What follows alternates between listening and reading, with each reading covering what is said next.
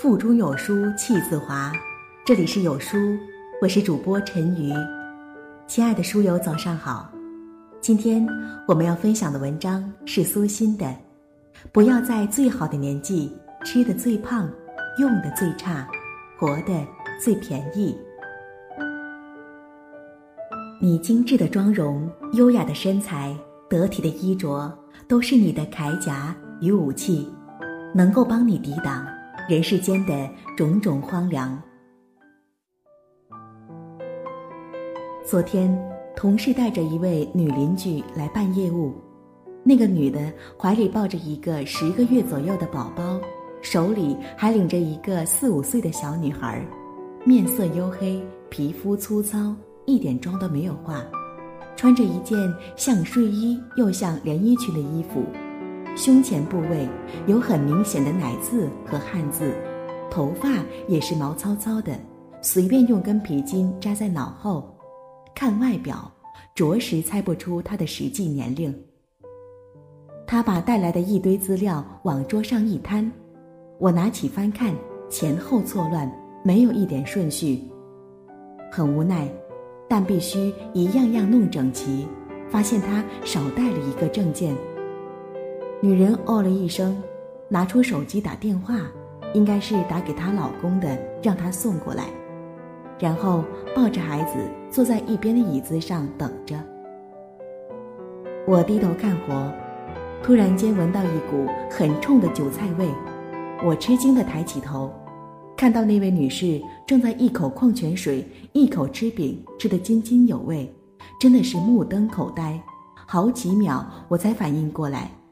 感情是她在吃韭菜馅饼。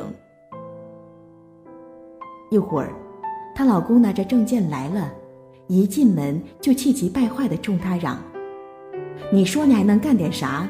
每天一脑子浆糊，就这么点小事都做不好。”女的也不敢怼回去，默默接过证件办手续。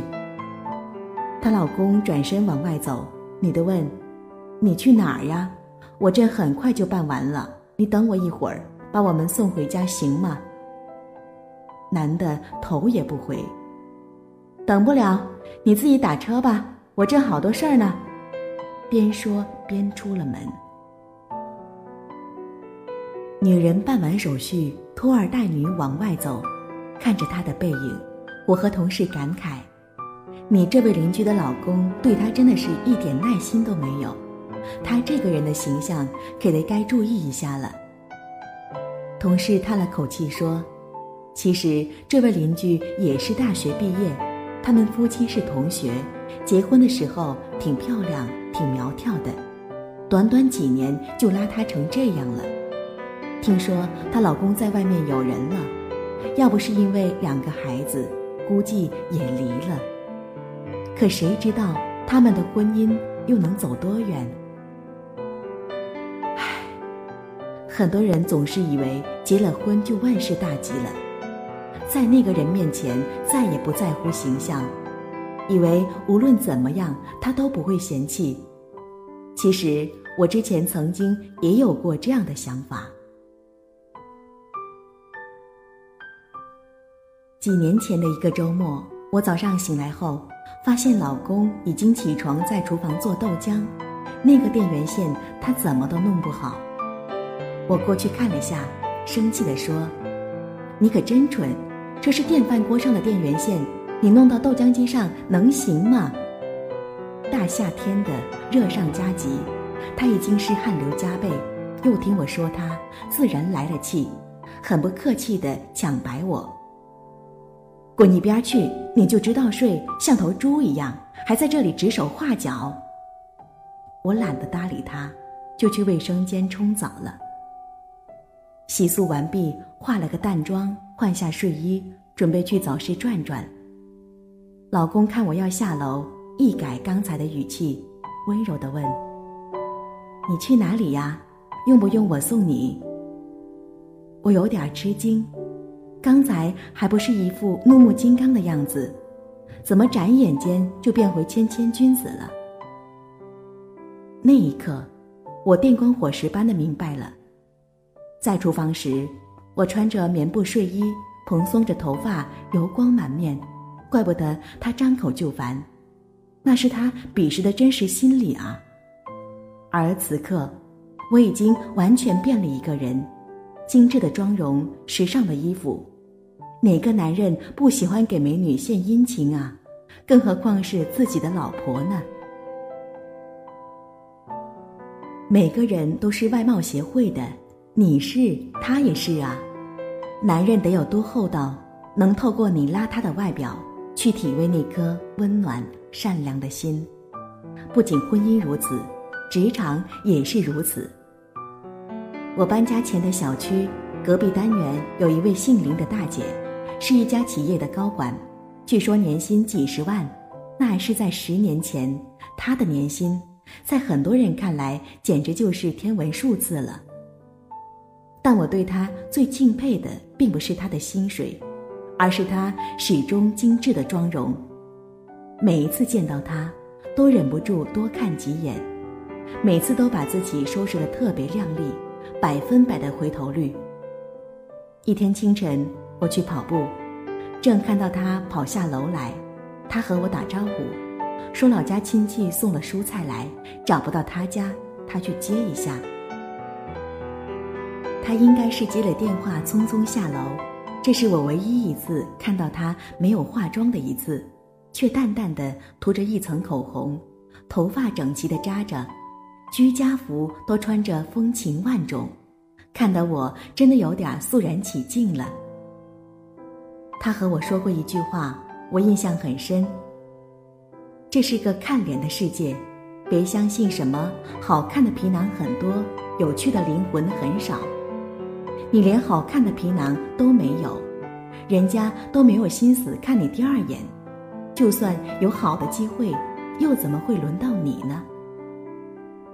是啊，这些年我认识的女精英也不少，无论年龄大小。都是又美又帅，无一例外。亲爱的，我并不是教你买买买，但在经济能承受的范围内，一定要把自己打扮得漂漂亮亮。就算不是为了取悦另一半，世界也会因你的美丽多对你多一分善意。你去办事找工作，一定会因为那张漂亮的脸得到不一样的待遇。中国劳动市场中的美貌经济学，身材重要吗？一文中提到，女性体重每增加一千克，其工资收入会下降百分之零点四；身高每增加一厘米，女性工作机会提高百分之二点二。你看，一个人外表不仅会影响到恋爱，也会影响到工作收入。人终究是视觉动物。所以，千万别在最好的年龄里，吃的最胖，用的最差，活的最便宜。你美了，你的人生就美好了。这个世界它很势利，也很冷漠，并没有那么多安全感。婚姻随时都充满了变数，你打拼了多年的事业，也可能会随时逼你换一个舞台。但无论你是驰骋于山川湖海的职场，还是居囿于家长里短的昼夜与厨房，你精致的妆容、优雅的身材、得体的衣着，都是你的铠甲与武器，能够帮你抵挡人世间的种种荒凉。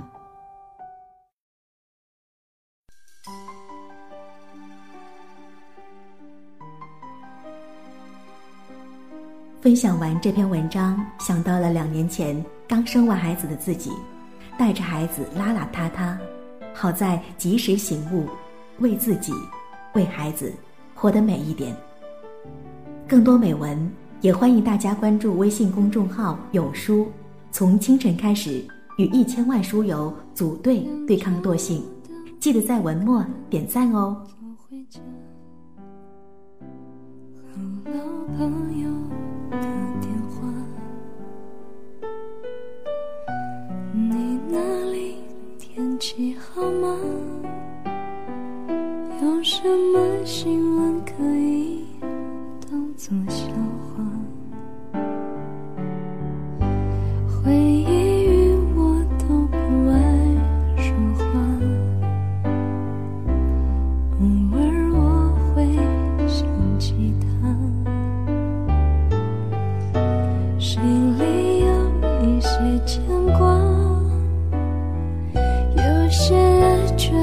才不敢天涯。在夜深人静的时候想起他送的那些花还说过一些撕心裂肺的情